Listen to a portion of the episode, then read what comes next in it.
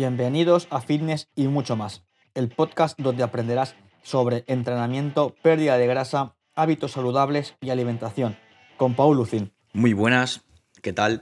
Bienvenido a otro episodio más de Fitness y mucho más. Hoy tendremos el gran placer de entrevistar a Ángel Meléndez, más conocido en Instagram como arroba oncologym, ¿vale? Hablaremos sobre cómo tratar el cáncer, qué medidas tomar, si es aconsejable o no entrenar, qué gente es más propensa a padecerlo, ¿no? Y haremos una visión global también de cómo el sobrepeso te hace más débil y más propenso a padecer esta patología, ¿no? Y un inciso que quede bastante claro es que padecer esta enfermedad no te hace frágil, no te hace débil. Simplemente tienes esa patología que la puedes superar, la medicina ha avanzado, la ciencia ha avanzado y ya no es sinónimo de muerte, ¿no? Como bien explicará Ángel dentro del episodio. Y nada, si ves que este episodio le puede servir a alguien, si que te gusta, no dudes en compartirlo, ¿no? En redes sociales, en grupos de WhatsApp, en Telegram.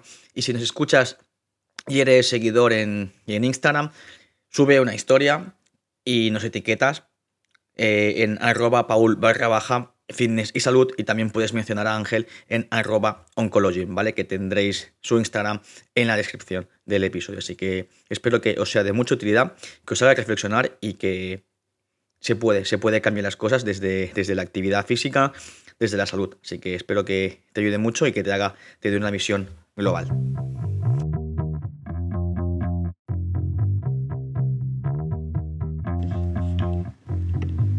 Muy buenas, y bienvenidos a otro directo, a otro episodio más de Fitness y mucho más.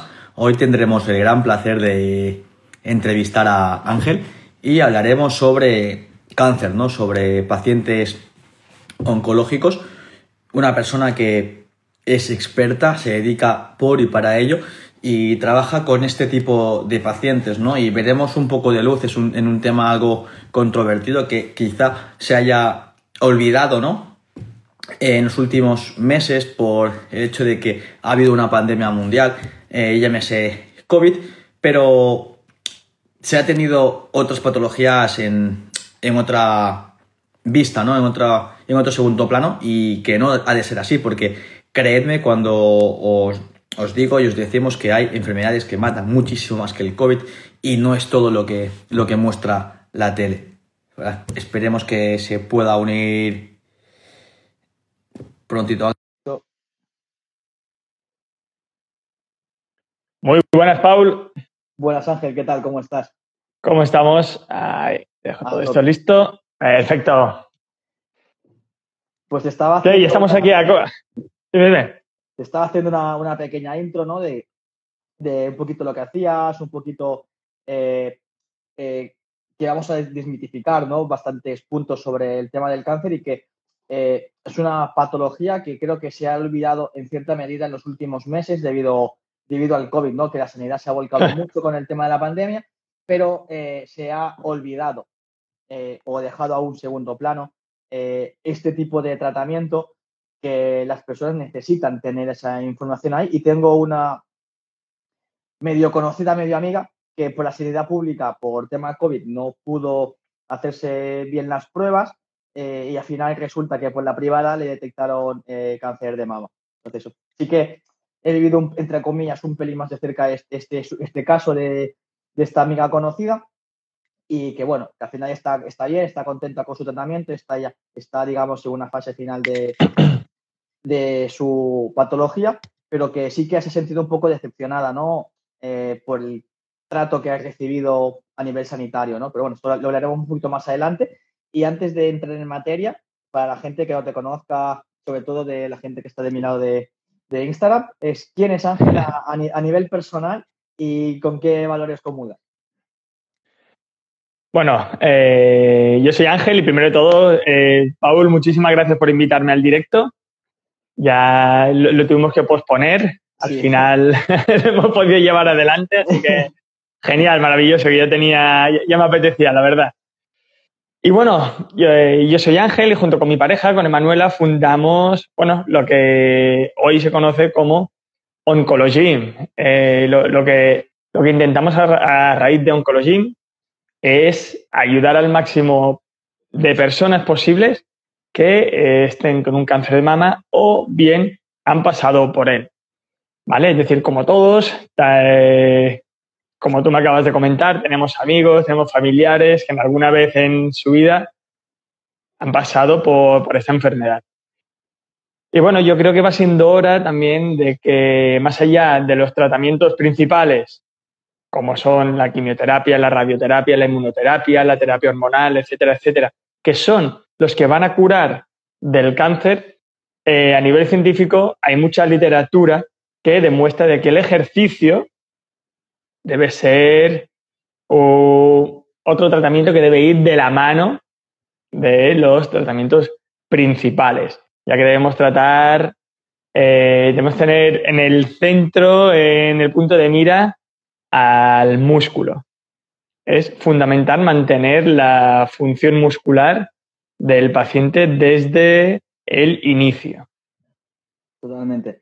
Y claro, nos comentó tú ahora, eh, del punto que es importante la actividad física, el entrenamiento. Y volviendo al caso de, Jessica, que es la persona que te he comentado antes, ella ha mostrado su proceso en redes sociales y es una persona que lo dice abiertamente, dice, el entrenamiento me ha dado una visión tanto eh, física como de salud y que anima a la gente a, a, que entrene, ya no solamente si padece alguna enfermedad, sino también sin padecer. Es decir, que esto es una inversión eh, por y para ti y que no escatime, que se dejen, ella no trabaja de entrenadora ni mucho menos, pero que eh, se dice de que se deje de gastar el dinero en gilipolleces, hablando claro, y que alguien invierta pues, en un buen gimnasio, en un buen entrenador, en buenos profesionales, porque a la larga eso va a, a ser para ti muy positivo. Y somos gente joven y no miramos más allá de decir, bueno, estoy bien ahora, no pasa nada. Hasta que no le toca a alguien cercano tuyo, a veces no, no hacemos clic. ¿Cómo, Así es. ¿Cómo haces que la gente que te llega o con la, que más o menos tienes cierto trato, eh, le dices, el entrenamiento, la actividad física va a ser positivo? Porque igual hay como cierto, eh, entre comillas, visión o creencia de que un paciente oncológico es un paciente débil sin fuerza. Pues mira, eso es una de las cosas que lo suelo decir desde el inicio, desde la entrevista inicial, que, bueno, la entrevista inicial con el paciente oncológico no es como un parque que podemos hacer como un, otra persona de a pie que busca un objetivo estético, de competición, ¿vale? Sino que tenemos que llegar, necesitamos una, valoración bastante exhaustiva a nivel de historial clínico, hábitos, calidad de vida, etcétera, etcétera. A mí me lleva prácticamente una hora hacer el, historial clínico de la persona. Y lo que le quiero dejar claro desde el minuto uno es que no es una persona frágil. Es decir, hay que romper con la fragilidad que se le ha inculcado al paciente y, y esa no. Es decir, tenemos que hacerle ver que el movimiento es salud, que el movimiento ayuda, de que el ejercicio no es una opción, sino que es un deber que tiene, que le ayudará. Aparte, hay estudios que están demostrando de que el ejercicio físico eh, ayuda, mejora los tratamientos como la quimioterapia, aparte de reducir e incluso evitar que haya interrupciones en los tratamientos, ¿vale? Y todo eso a la persona, eh, una vez que acuden a ti, como entrenador ya lo tienen muy claro, que quieren eh, hacer lo posible para estar bien.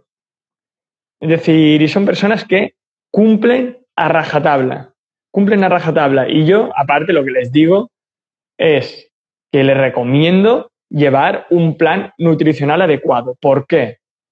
El, el, cáncer es una enfermedad catabólica. Es decir, catabólica quiere decir que te consume la masa muscular.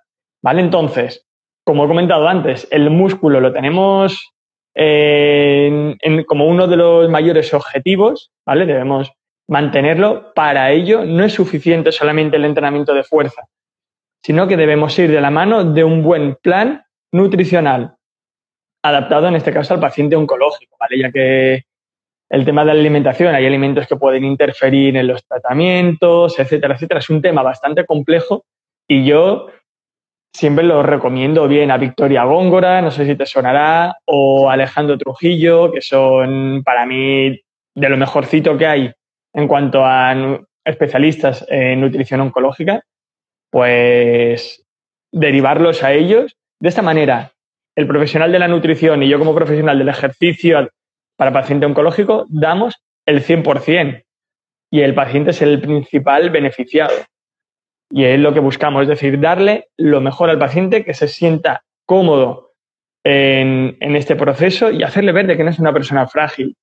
Es decir, yo tengo personas a día de hoy que me están trabajando un peso muerto a una intensidad más alta que una persona que supuestamente está saludable. ¿Vale? Incluso ayer en una revisión, de hecho lo publiqué, el, un chico que entreno de, Colombia ha aumentado su peso, ha aumentado la masa muscular y está en tratamiento. Y está en tratamiento. Incluso mañana que él recibe el tratamiento, nosotros nos, nos vamos a conectar para realizar un entrenamiento previo a la quimioterapia. Es decir, para que vean la disciplina que puede llegar a tener, ¿sabes? Es decir, cuando una persona asume de yo no soy frágil, yo tengo esta disciplina, oye, perfecto, eso es un, eso es una maravilla ¿eh? que, que piensen así, conseguir esto, ¿sabes?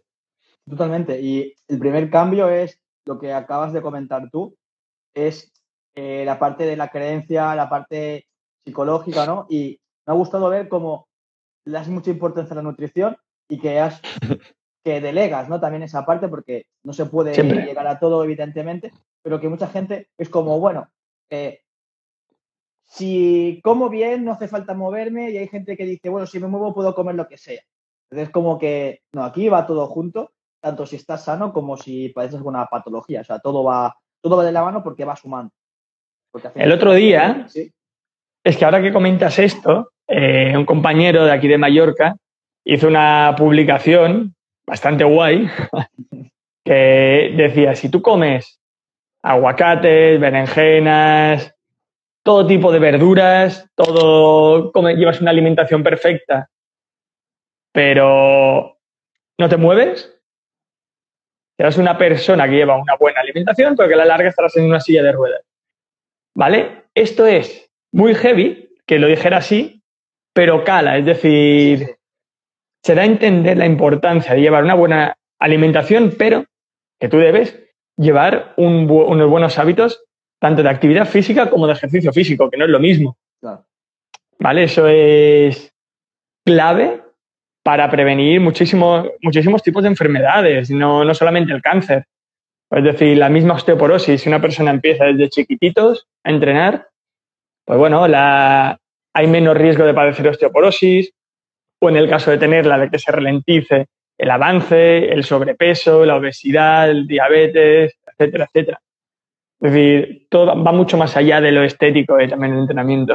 Sí. No, y que hablando, has men- has mencionado patologías y demás, pero ¿cómo, cómo Ángel eh, dice un día o decide un día eh, enfocarse en pacientes oncológicos? ¿Por, por alguien cercano o por Pues, te motivó a estudiarlo? pues mira, todos hemos tenido gente cercana que alguna vez en su vida ha padecido cáncer, ¿vale? Entonces yo lo, yo lo padecí tanto en familiares como en amigos y bueno, después descubrí este, la, la especialización en ejercicio para paciente oncológico, no me lo pensé dos veces. Es decir, nosotros utilizamos un... Me, me río porque fue una situación un poco así. Nosotros utilizamos un rinconcito que, te, que, te- que tenía, no tenía yo, sino que tenía mi pareja, y lo, y lo apostamos todo a una formación, porque sabíamos que esa formación, tanto a mí como a nivel profesional, eh, me, iba a dar- me a abrir una, una opción de poder ayudar a personas que realmente lo necesitan y también cuando te toca de cerca y no tienes las herramientas, bueno, también da, da cierta rabia eso, ¿no? Y entonces, cuando no las tienes, pues bueno, vamos, a aprovechar una vez has estudiado, una vez te has especializado, a que otras personas no pasen por estas interrogantes, ¿no? Es decir, vayamos a ayudarles a mantener el mejor estado físico posible y ayudarles en todo el proceso. Es importante, es importante porque eh, no sé si es porque ahora se ve un poco más a nivel eh, mediático, pero creo que los casos de cáncer han aumentado con el paso de los años. Esto igual lo sabes tú más que yo, pero es como, si personas que conozca, o sea, eh, medio amigos, medio conocido, llamémoslo eh, X, puedo decirte tengo cuatro o cinco personas perfectamente, que yo conozca personalmente. Luego que he escuchado de familiares de un amigo de mi pareja o el no sé quién, pues muchos más. Y lo de igual los últimos cinco años. Y, si tiro un poco del hilo y de memoria, pues quizá antes no sonaba tanto. No sé si es o porque se está dando más importancia a esta patología o porque realmente hay más casos. pues mira, realmente esto eh, han aumentado los casos, pero sí que es verdad que gracias a Dios también ha aumentado mucho la supervivencia. ¿Vale? Es decir, hay una frase del doctor Miguel Monansi, ¿vale? Él es un doctor de la República Dominicana, que hicimos un directo hace unos meses, y él tiene una frase que a mí me, me quedó grabadísima, y es que la palabra cáncer no equivale, no es un sinónimo de sentencia de muerte, ¿vale? Es decir, antes asociaba cáncer con muerte, y por suerte no es así ahora mismo. ¿Han aumentado los casos de cáncer? Han aumentado, pero también ha aumentado la supervivencia. ¿Vale? Y los casos de cáncer también es verdad que aumentan porque el estilo de vida ha cambiado. Y eso a nivel de ambiente, todo lo, a nivel de toxicidad, alimentación, el sedentarismo, la exposición al, al sol, a los rayos solares, claro, todo es mucho más agresivo y eso son factores que motivan a que la persona padezca cáncer, por así decirlo, ¿sabes? Totalmente. Es como que compras papeletas para que te toque eh, la Eso es. y, y, son cosas que en el día a día la mayoría de personas no le dan cierta importancia. Le dice, bueno, voy haciendo, da igual. Y es lo que hemos hablado antes, hasta que no le ves las orejas al lobo o a alguien cercano, lamentablemente, la gente no, no, se pone en serio. Y a veces hace falta mensajes, mensajes, duros como tu compañero de, Mallorca con el tema de la comida y la silla de ruedas. A veces hay que el mensaje retumbe en la cabeza y la gente dice, no, qué exagerado, pero es que si no lo dices de manera muy brusca, eh, el mensaje no cale y es como, bueno, voy haciendo scroll o el mensaje ni le llega a la gente, ¿no? Y has comentado antes que tenías un paciente en, en Colombia. O sea, ¿realmente se puede ayudar a personas a, nivel online? Porque la gente igual asocia eh, que ha de ser todo 100% presencial o que tengas que estar ahí pico pala constantemente. ¿Cómo trabajas a nivel online? Pues mira, yo eh, actualmente tengo gente en Colombia, gente en Perú, en Estados Unidos, en diferentes puntos de España. Y la verdad que se puede entrenar online. A ver, obviamente, hay casos yo por eso siempre cuando me contactan, lo primero que hago es tener una entrevista con ellos, que me expliquen un poquito, porque según la, situación, sí que es cierto que habrá que eh, hacerlo presencial, ¿vale? Pero a nivel online se pueden obtener muchísimos beneficios.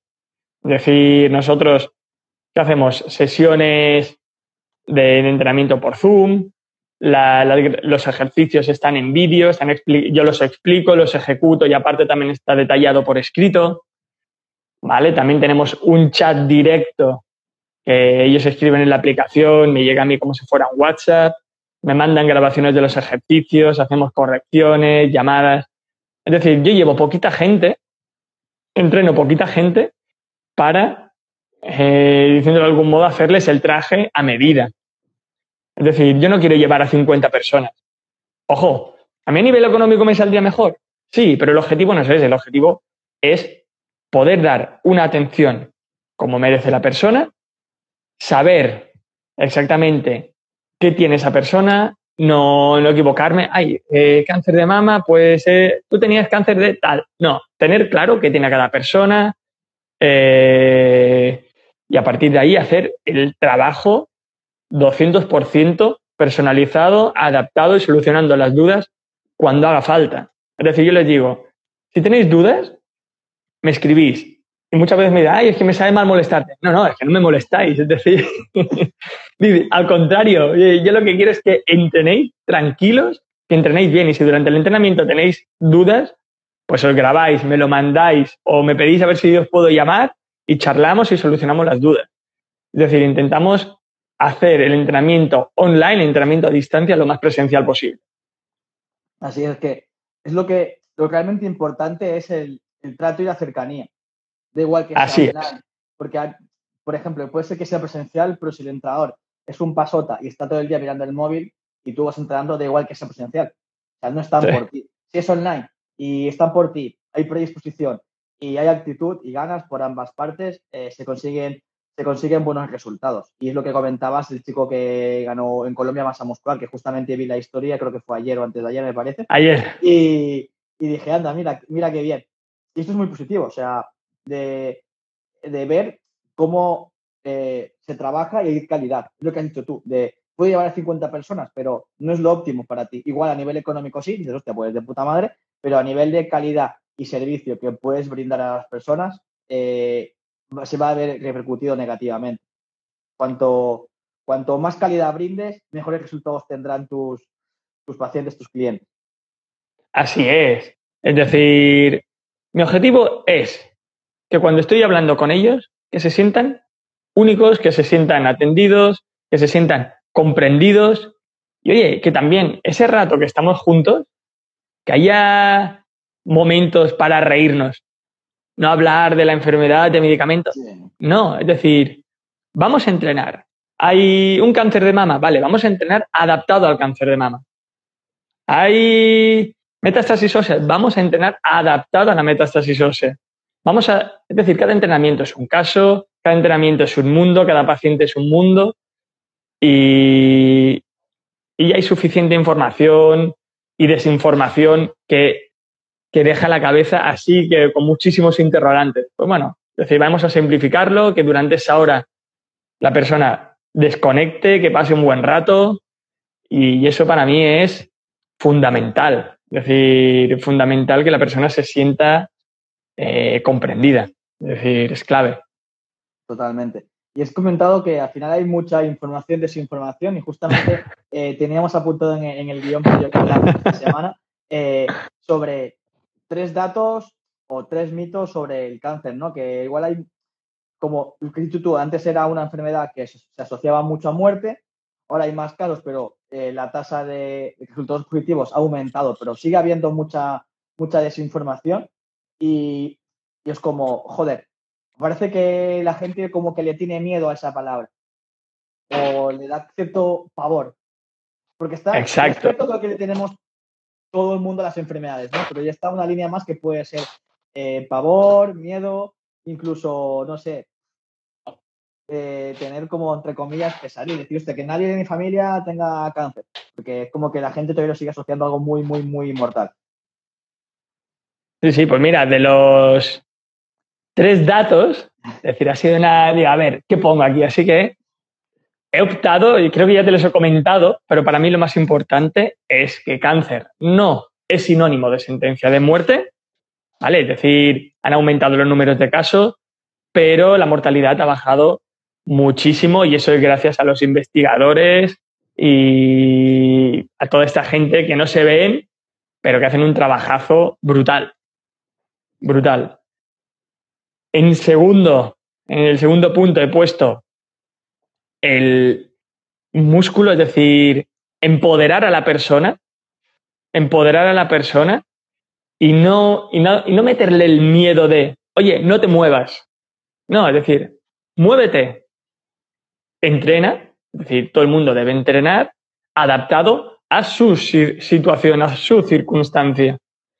¿Vale? Por lo tanto, empoderar al paciente, no meterle miedo, fundamental, para todo el proceso. Yo he tenido gente que me han dicho, Ángel, yo llevo cuatro años sin mover el brazo de la mama operada. Eso a partir de ahí es, eh, cuanta menos movilidad haya, la discapacidad va a ir en aumento. Por lo tanto, desde que te diagnostican, aunque ya debería ser de antes, ya debes estar entrenando. ¿Te diagnostican cáncer? Ok, pues vamos a entrenar y vamos a eh, buscar un cambio a nivel nutricional. ¿Por qué? Porque tú sabes que es fundamental la masa muscular, el aporte proteico, la buena alimentación. Esto debe ser desde el inicio. ¿Se puede hacer eh, pasado un, tiempo? Sí, pero debemos empezar, lo, lo mejor es empezar antes de que se empiece a perder masa muscular, antes de que se empiece a perder excesivamente peso o por el contrario, como sucede con los cánceres de mama, que se puede aumentar mucho de peso. Entonces, sabiendo esto, teniendo clara que se pierde mucha masa muscular, es decir, está la, la sarcopenia que se llama, pues vayamos a intentar desde el inicio entrenar fuerza y llevar una buena alimentación. Y este, y el último punto, el tercer punto, va, relacionado con el segundo, y es el no fragilizar. No fragilizar al paciente. Es decir, comprenderlo, adaptarlo, sí. Fragilizarlo. Ay, cuidado, cuidado. No, es decir, vamos a entrenar bien, seguro de lo que hacemos, pero adaptado a cada persona. Por eso digo, a mí a veces me sabe mal cuando me preguntan, Ángel, ¿qué ejercicios puedo hacer? Ángel, ¿puedo hacer esto? ¿Qué ejercicios puedo hacer para el cáncer de mama? Digo mama porque es lo que el 90% de la gente que entreno padece cáncer de mama. Y lo que más me preguntan. Claro, es decir, yo no puedo decir, haz esto, haz lo otro, sin haberle hecho una valoración previa a la persona. Hay que tener claro de que un, un mismo diagnóstico en dos personas y con un mismo tratamiento puede tener efectos adversos totalmente diferentes totalmente diferentes. Por eso no se puede generalizar. No se puede generalizar en, estos casos. Por eso lo óptimo, individualizar. Totalmente. No, y es importante, ¿no? Porque has dicho que cuanto antes se empiece, se empiece mejor, ¿no? Y hay gente que igual no es del mundo del entrenamiento, que nos está escuchando del otro lado, pero seguramente que a todo el mundo eh, le importa su dinero y su cuenta bancaria. Segurísimo, segurísimo. Y esto es algo que leí en el libro de hábitos atómicos de James Clear, que habla del interés compuesto.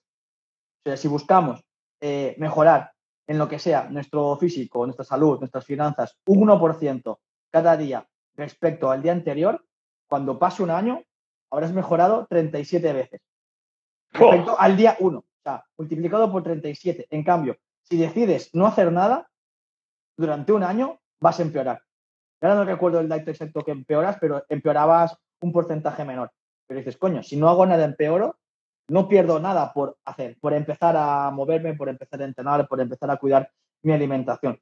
Teniendo en cuenta que el beneficio es muy, pero que, muy alto, ¿no? Y es, empieza ya, aunque entre comillas no, sepas muy bien qué hacer, pero mejor eh, eso que no hacer nada y preguntar, hablar, con profesionales, eh, consultar y que San Google eh, lo máximo posible, ¿vale? Porque es importante que a veces dices, no sé qué me pasa, me duele, no sé qué. Lo pongo en Google y ya tienes de todo. O sea, tienes cáncer, tienes COVID, tienes la lepra inclusive, tienes ébola, tienes ya, vamos, todas las patologías había así por haber si lo pones en Google. Entonces, evitemos que San Google sea la guía a nuestras, dudas, sino pues encontrar un profesional eh, en internet o en nuestro ámbito más cercano que no sea online, puede ser de manera física también, y consultarle y que ese profesional, evidentemente, consideres que es una persona transparente, porque si me preguntan algo a mí de pacientes oncológicos, diré, pues no lo sé, te paso el contacto de Ángel.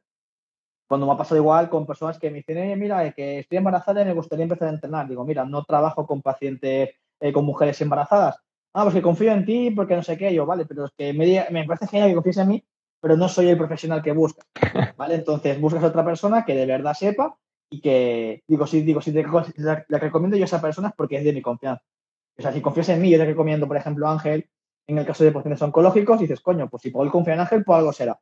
Entonces, que tenga esa humildad y esa sinceridad de decir, llego hasta donde llego y si no llego, pues busco o alguien que me pueda ayudar o pueda ayudar a esa persona, ¿no? Porque es muy, pero que muy importante no meterse en terrenos que, que no sé, por querer quedar bien o por, o posiblemente no parecer eh, tonto. Y, ser tonto realmente es dar consejos cuando no tienes ni puñetera idea de lo que no sabes, ¿no? Entonces, siguiendo por esta línea de, del interés compuesto de empezar ya de tener una visión más a, más a largo plazo, eh, ha habido como una especie eh, igual de boom de tema de hábitos eh, a, raíz del COVID, ¿no? Para bien o para mal, el COVID ha llegado y nos ha hecho abrir un poco los ojos, ¿no? Entonces, ¿qué, o sea, ¿cómo crees que, influye tener unos buenos hábitos o unos malos hábitos a la hora de prevenir cáncer? Te lo voy a decir en datos. Entre el 40 y el 50% de diagnósticos de cáncer se pueden prevenir dependiendo de los hábitos que lleves. Es decir, eh, lo que hemos comentado antes, la exposición a rayos solares, eh, la alimentación, el sedentarismo, el sobrepeso u obesidad, todo esto, lo que has comentado, son papeletas que tienes para desarrollar o no desarrollar un tipo de cáncer. Por lo tanto, buenos hábitos mm, fundamentales. No, no, hay que añadir más. Yo creo que los datos hablan por sí solos, ¿no? Claro, es importante, ¿no? Porque, claro, el dato que has dicho es bastante contundente, o sea, no hay margen de dudas. O sea, la mitad de cánceres se pueden evitar, prevenir, en este caso, con buenos hábitos en función pues, del tipo de cáncer, ¿no? Pero claro, eh, esto es real. O sea, ayer hablando con mi pareja en casa, ya tiene una compañera de trabajo que tiene unos hábitos malos, no, los siguientes. ¿vale? Tiene creo que 45, 50 años y fuma muchísimo, bebe muchísimo, eh, tiene problemas de páncreas y le han diagnosticado cáncer.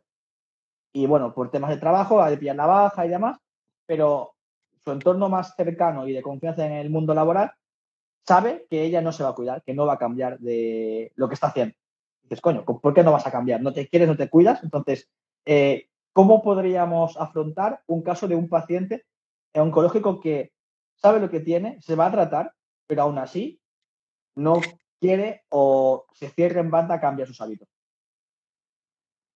Eso es un tema bastante complejo. Yo, por suerte, no me, no me he topado con pacientes así.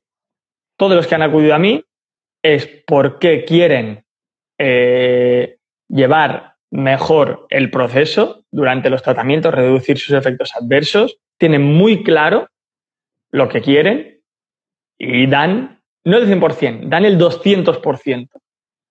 Y personas que digan, yo tengo esto, pero me da igual, aunque, aunque me hayan diagnosticado cáncer, voy a seguir con los malos hábitos, no lo he tenido. Pero aquí sí que voy a aprovechar y voy a destacar la figura de los psicólogos y de los psicooncólogos, que para mí es una figura que está muy poco presente a día de hoy en, el, en, la, seguridad social, es muy poco conocida también y que tiene un papel fundamental en paciente oncológico y, ojo, también en, en la población en general, ¿vale? Pero en estos casos, yo creo que si yo fuera un, un amigo suyo, eh, le recomendaría que acudiera en este caso a una persona eh, profesional de, la psicología.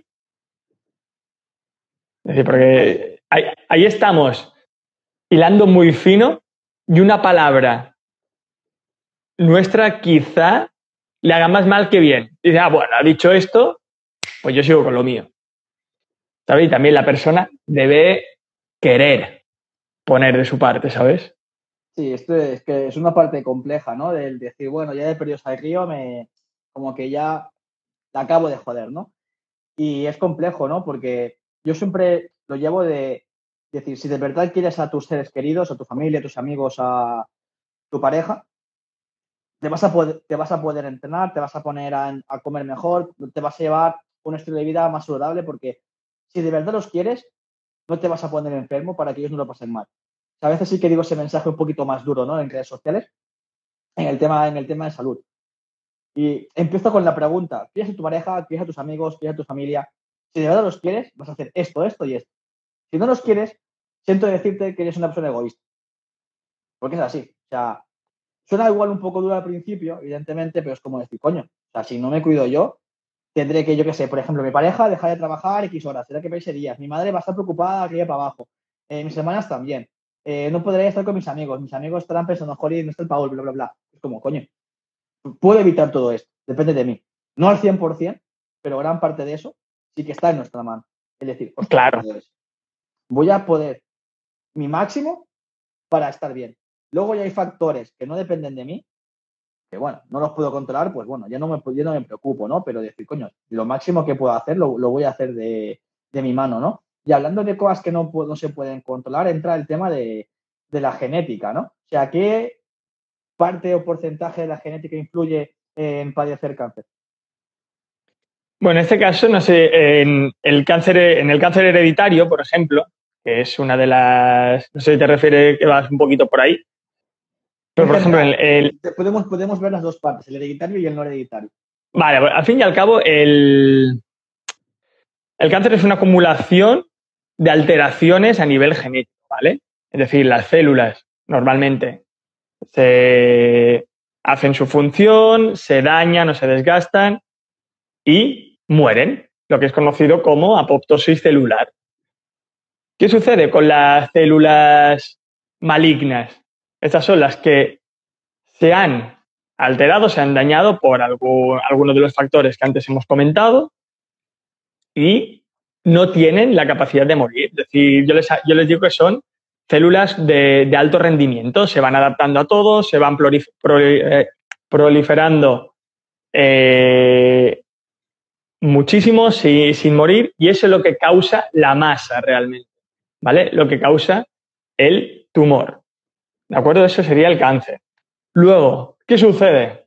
Está el tema del cáncer hereditario, que tu padre, tu madre, eh, algún familiar cercano haya padecido cáncer eh, y la preocupación de, la persona es, vale, yo lo voy a padecer, no tienes por qué padecerlo, pero sí que es verdad que si te expones a unos factores de riesgo, como los que hemos comentado, de eh, tóxicos, mala alimentación, malos hábitos de vida, sedentarismo, etcétera, etcétera, pues sí que tienes más posibilidades de desarrollarlo.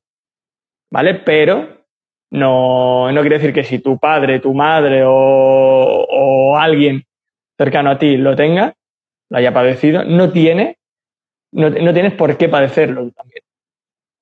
¿Vale? Por lo tanto, aquí es fundamental otra vez lo de los hábitos.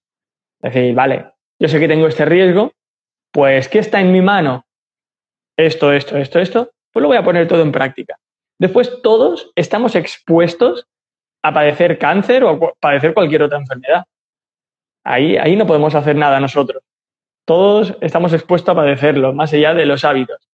Pero lo que podemos hacer bien, pues lo hagamos, hagámoslo perfecto. Sí, totalmente. O sea, sería eh, minimizar estos factores de riesgo, al fin y al cabo. O sea, no, no de decir, bueno, me dejo Juan mala vida, o mucha gente decir, no, me quiero como soy, o total, de algo me de morir, que son comentarios típicos que todos tenemos algún amigo cuñado. sí. estoy bien, me, quiero como soy. Vale, maravilloso. Está muy bien quererse, está muy bien, genial. Evidentemente, de, o sea, de algo nos hemos de morir todos, pero lo importante es el cómo llegas a, esa muerte, ¿no? De decir, hostia, pues depende del tipo de enfermedad, también el momento de tu vida, eh, cómo la acabas tratando también, porque al final no es una persona que padezca cáncer, que tenga o haya tenido buenos hábitos, que una persona que no la haya tenido también el proceso será diferente en este caso, ¿no? Y como típicos comentarios o estudios de, personas que se oponen, entre comillas, a, ese cambio de hábitos, ¿no? Y es la lucha constante, ¿no? No son atractivos, no son sexy decir cambiar hábitos, eh, no vende, no hay marketing de eso, ¿no? No ves una publicidad de cambia tus hábitos y yo qué sé, cualquier cualquier eslogan guay de alguna campaña de bikinis, por ejemplo, ¿no? Entonces sí, pero... hacer atractivo con, otros, con otras cosas. En el, en el paciente oncológico, el, esto del cambio de los hábitos no es, ¿cómo te lo diría? No es un paciente habitual, ¿vale? Es decir, ¿por qué? En los servicios médicos te van a decir, tú camina, no levantes peso, no utilices el brazo, la pierna afectada o lo que sea, no hagas grandes esfuerzos, como mucho levanta un kilo. Claro, la persona ya viene con muchos miedos. Por lo tanto, una de las faenas que tengo yo es hacerle entender a la persona de que el ejercicio es bueno, que el ejercicio no te va a empeorar.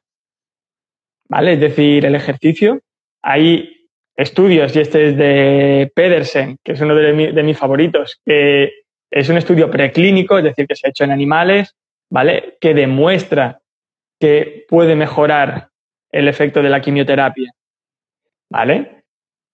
Después, el mantener la masa muscular es fundamental, actúa como un muro de contención de los tratamientos y de esta manera reducir los efectos secundarios. Claro, también reduce el parón de la, en los tratamientos. Y reducir esto es aumentar la supervivencia. Si empezamos con parones y todo eso, pues bueno, se puede complicar. Por eso el, principal trabajo es hacerle entender a la persona que debe entrenar y puede entrenar. ¿Vale? Yo, por ejemplo, cuando están en tratamiento, me adapto a los días de tratamiento. Cada 15 días, vale, pues la semana que no hay quimio, entrenamos tres. La semana que hay quimio, estás mal porque es normal que después de la quimioterapia tengan náuseas, vómitos, se noten más cansados, fatigados, ¿vale? Pues dependiendo de esa semana, si hay una fatiga excesiva, no entrenamos, si se nota, bueno, estoy algo cansado, pues igual, en lugar de entrenar una hora, entrenar 20 minutos, bajando la intensidad, ¿vale? Pues si se puede, lo hacemos así. Si no se puede, se para y cuando haya mejorado, pues retomamos, ¿vale? Es importante adaptarse. Totalmente, siempre se puede adaptar y, la consigna igual de los médicos es no hagas esto, no te no coges una pesa o no hagas peso muerto. Pienso en el médico de cabecera que te, te aconseja siempre es ve a la piscina a nadar que bien para la espalda y es como te puede ir bien para unas cosas, pero que la piscina no es que sea la panacea. Evidentemente tienes que trabajar la fuerza eh, con cargas que pueden ser pues con mancuernas, con barra, con peso corporal, con gomas siempre tiene que haber una, una resistencia a ti. claro. pues vamos, si no, si no, no, no, no, no se va a mejorar esa musculatura. Pero a mí cuando me dicen, es que el médico solamente me ha mandado a caminar. Mi pregunta es, yo les contesto con otra pregunta normalmente, y es, ¿el caminar hace que incremente tu masa muscular o se mantenga la masa muscular? Me dicen, no. Digo, entonces, pues vayamos a mover cargas. Ya, pero es que no puedo. Otra pregunta. Cuando vas al supermercado, coges las bolsas. ¿Sí? ¿Cuánto pesa cada bolsa? Uy, un montón. Digo, pues ahí ya estás haciendo fuerza. Es decir, yo, yo se lo digo, le digo, nosotros no, vamos a competir, no somos atletas olímpicos. Digo, vamos a, a ser los mejores atletas en nuestro día a día. Por lo tanto, intentemos simplificar los entrenamientos. Intentamos realizar los ejercicios que te aporten en tu día a día empuje, tracción, predominante cadera, predominante de rodilla, adaptándolo a cada persona. ¿Vale? Es decir, ahí, si hay más riesgo de osteoporosis, pues buscamos un poquito de impacto. Y digo eso porque ha venido de la piscina. Normalmente tengo osteoporosis, ves a la piscina. Bueno, a ver, puedes ir a la piscina porque te gusta, pero no, pero no, no es lo óptimo. Y aparte, un paciente oncológico lo mandas a la piscina Claro, hay que ver cómo está la analítica, cómo está el sistema inmune. ¿Vale? Es decir, tú te vas a una piscina donde hay 200 personas, tienes el sistema inmune eh, abajo del todo, lo, lo, que te vas a llevar de ahí es una infección y por lo tanto eso lo debemos evitar. Claro, es que tienes que tener, debes tener en cuenta muchísimos, muchísimos aspectos de cada persona. Totalmente. Y que se, ha de romper lo que tú has dicho todo el tiempo, ¿no? de de que un paciente no es frágil. lo volvemos frágil, lo volvemos frágil. El paciente no es frágil per se. Totalmente. estar enfermo no significa que seas frágil. O sea, pongo el, ejemplo de si estás resfriado, no estás frágil. Si tienes cáncer, tampoco estás frágil. O sea, son patologías diferentes, pero al final el punto común es que estás enfermo. Por una patología la puedes superar. Porque va a ser resfriado, pues el, el cáncer también lo puede superar. El tema es de que se lleva al extremo de no hagas, no hagas nada persona de, cristal. Es como si te tocan, se te rompe. Entonces, no es así. Y así es. Se, lo acaba creyendo eso, de decir, no, es que el médico me ha dicho que no haga esto y la persona ya vive en su día a día con miedo. de decir, hostia, pues no llevo, la, no llevo la compra o voy por el ascensor en lugar de ir por las escaleras. Como te mete tanto esa inseguridad en la cabeza que te la acabas, te la acabas creyendo. Menos mal que estás tú y más gente que se dedica a esto, que pone un poco de luz en, el tema y que va a cambiar poco a poco la perspectiva. Es que el médico, cuando mi pareja tiene que ir al médico, lo que sea, que vas al matasanos, entre comillas, bueno, tenemos unas risas, porque los dos tenemos un pensamiento parecido de que el médico ha estudiado mucho de lo suyo, pero que es como que te vuelve frágil a nivel de, comentarios o prescripción de actividad. Es decir, también es verdad, y ahí te hago un paréntesis, de que la, los nuevos médicos, por así, decirlo, los que están ejerciendo ahora, los de la nueva escuela, por decirlo de algún modo, son personas súper pro ejercicio. Sí, sí, eso también cabe, cabe decirlo. ¿eh? Es decir, que gracias a Dios, a día de hoy hay médicos que te dicen, no, no, haz ejercicio. El ejercicio no mata, mata el sofá. Es así, y esto me lo han dicho. Es decir, me vienen, me vienen a mi paciente, no, no, el médico me ha dicho que haga ejercicio, pero que tenga cuidado con esto, con esto y con esto. Le digo, vale, perfecto. Le digo, entonces, si tu médico es así, por mí maravilloso. ¿Qué hago? Yo soy un amante del trabajo interdisciplinar, del trabajo en equipo. Le digo, ok, cuando vayas al médico, dile que te pase eh, un informe de esto, esto, esto y esto.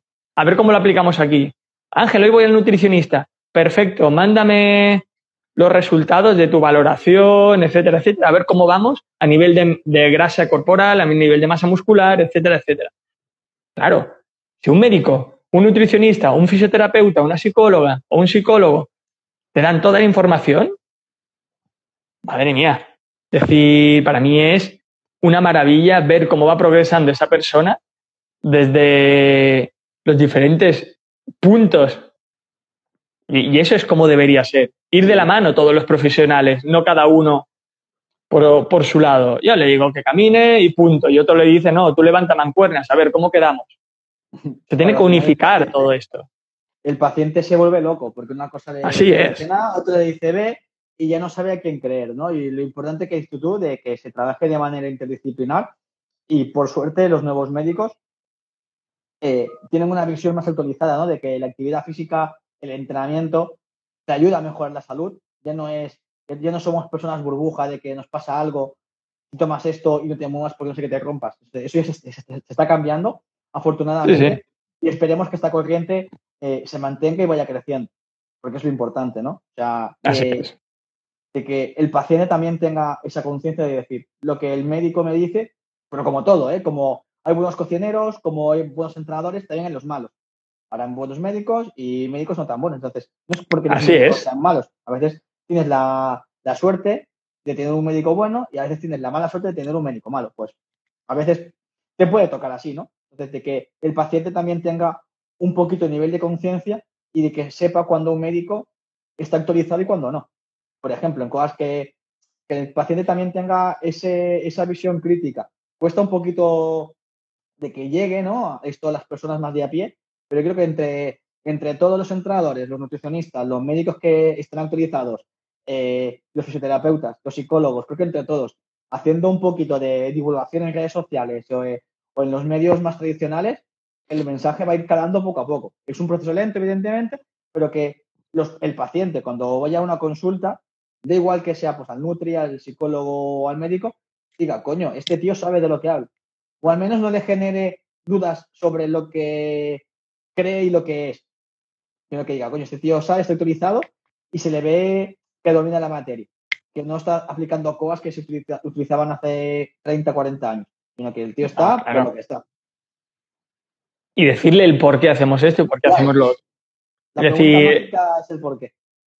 Exactamente. Yo tengo gente, le digo, si tú algún día vas con otro entrenador, pregúntale, ¿por qué hacemos esto? ¿Por qué hacemos lo otro? A mí me encanta. Ángel, ¿y esto? ¿Por qué lo hacemos? Por esto, por esto y por esto. Ah, perfecto. Entonces, si gano masa muscular, ¿qué voy a tener? Pues esto, esto, esto. Sí, es maravilloso. Y aparte, a nosotros como entrenadores también nos obliga a estar actualizados. Obvio. Siempre. Es decir, debemos estar al día siempre, porque lo que hoy es A, mañana puede ser no B, puede ser Z. Lo que hoy está bien, mañana está mal. Es decir, debemos estar al día y por eso eh, FISA, que es una de, mis lecturas obligadas. ¿eh? Sí, sí, es un, es un, buen material de soporte y que mucha gente, estoy ya hablando un poco más de, de, otro ambiente, dice, eres entrenador, si eso es fácil, te pones en las tablitas y ya está. a ver. Es como decir que ser arquitecto es poner cuatro talones de madera y tienes la casa hecha. O sea, no. todo tiene su todo tiene su arte, ¿no? Entonces, también debemos de nosotros mismos, como profesionales, hacer que esa profesión se valore. Es decir, mira, pues es como una prescripción médica, ¿no? En lugar de ser médico es prescripción del ejercicio, de actividad física, de X botones de movimiento. En tu caso, que tener en cuenta variables de la enfermedad en cuestión.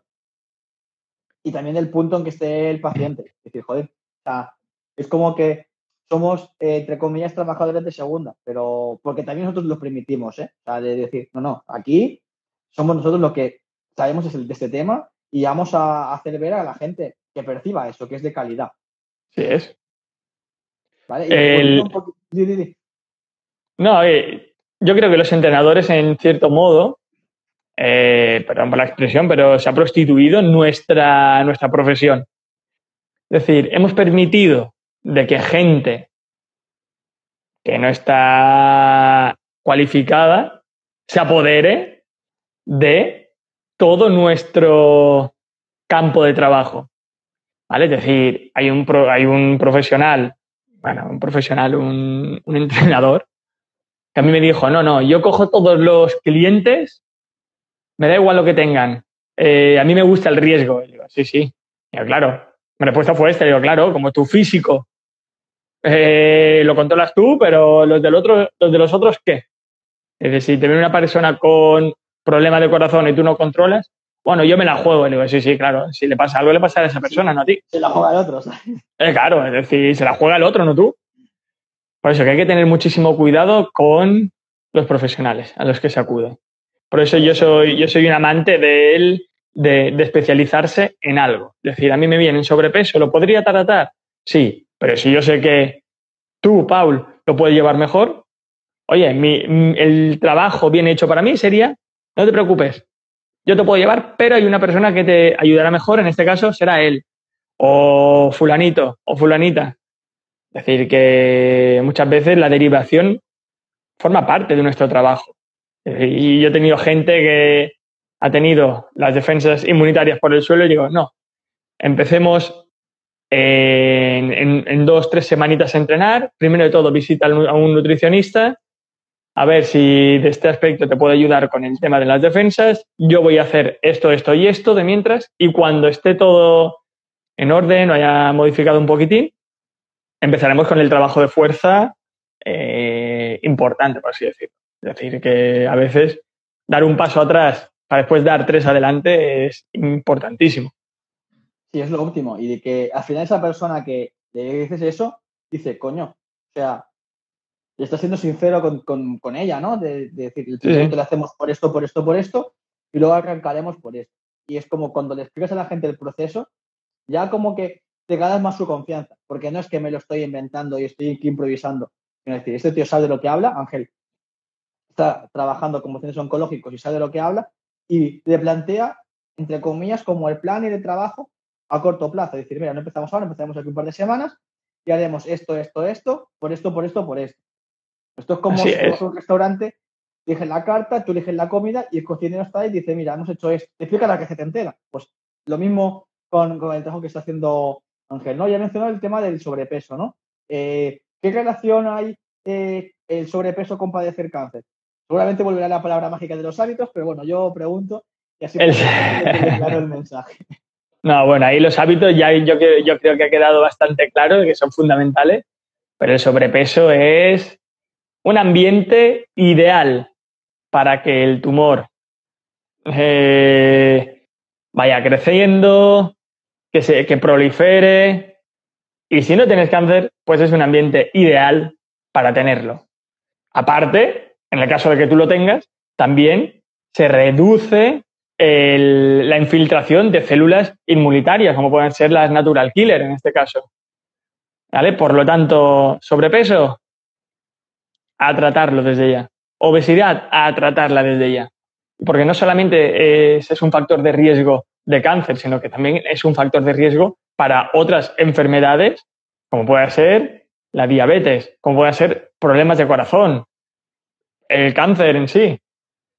Es decir, que es un problema muy grave y es un problema que está en alza. Es decir, estamos a la altura de, de Estados Unidos prácticamente, ¿sabes? Es decir, y eso lo dice todo. Se debe tratar para que los, los diagnósticos de cáncer reduzcan, bajen, se debe tratar el sobrepeso. Se debe tratar el sobrepeso. Y es decir, los nutricionistas y la gente especializada en pérdida de, de grasa o en tratar la obesidad, pues tienen un faenón ahí, ¿eh? Es decir, no hay suficientes profesionales para tratar a toda la gente que tiene este problema es un problema bastante arraigado, ¿no? Y que no es una causa de muerte en sí, pero que deriva a muchas patologías que tienen un alto índice de, mortalidad. Y es lo que a veces comentando eh, con otros entrenadores o nutricionistas, digo es que el sobrepeso es la muerte lenta. No te das cuenta, no te das cuenta, no te das cuenta y pumba. Pues al final has comprado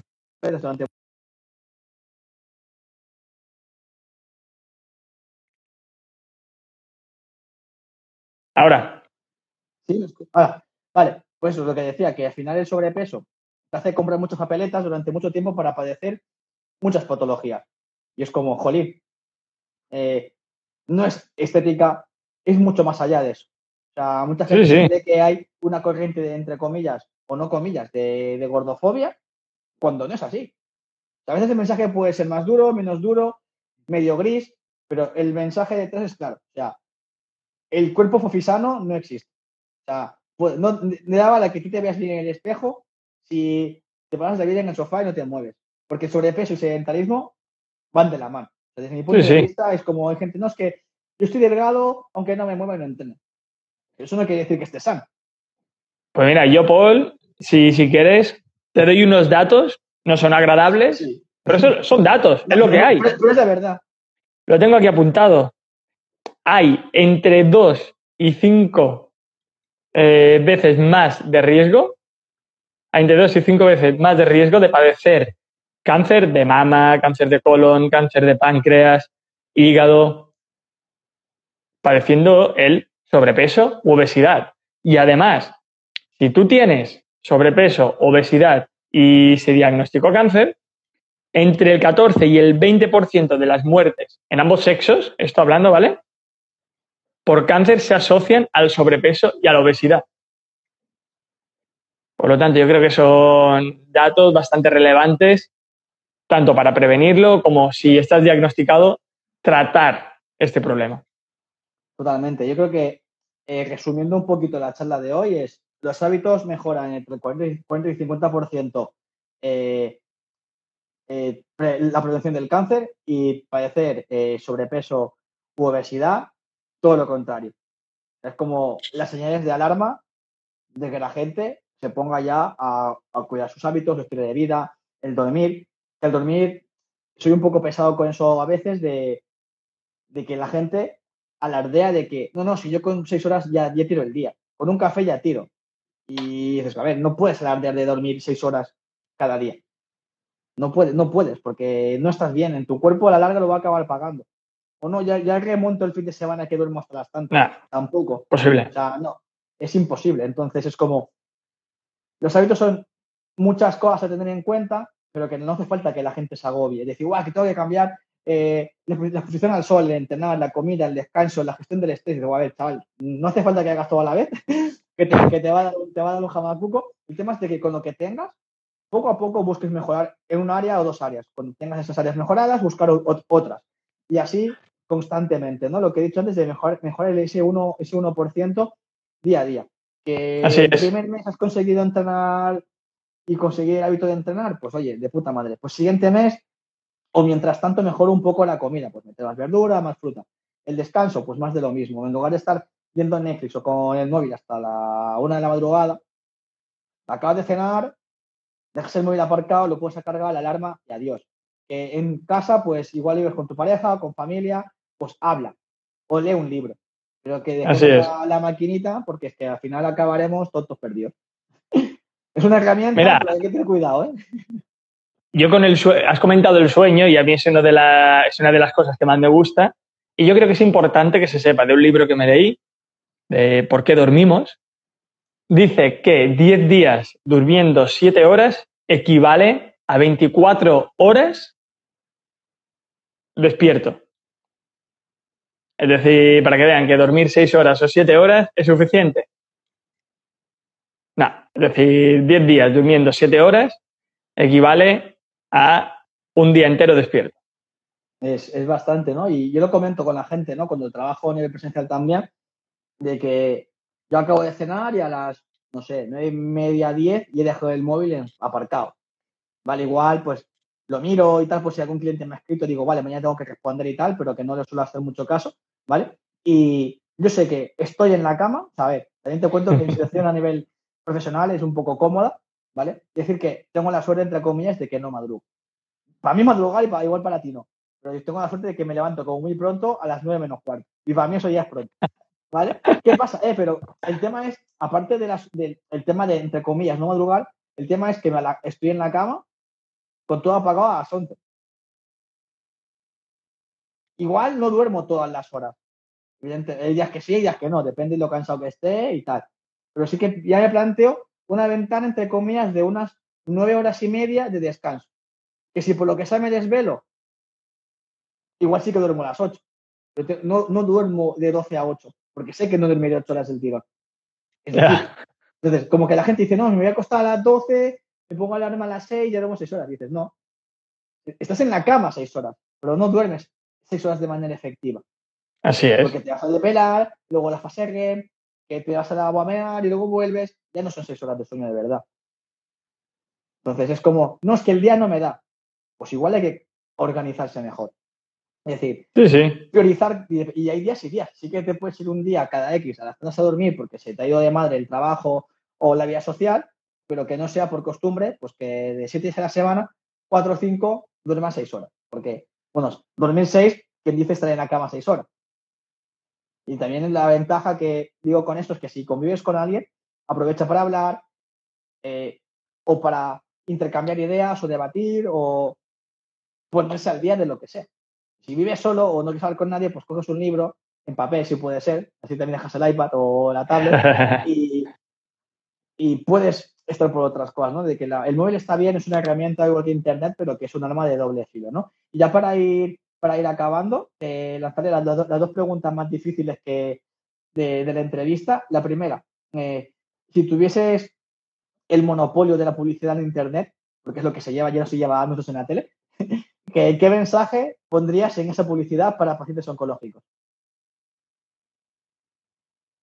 Pues que entrenar es un, deber, que no, es, una opción y que se puede decir, pero sobre todo dejar claro en, la publicidad de que el entrenamiento ayudará a reducir los efectos secundarios y que va a beneficiar durante todo el proceso a la persona. Es decir, el entrenamiento el, las terapias, todo junto, pues mejorará la supervivencia. Brutal. Eh, eso es un mensaje bastante claro.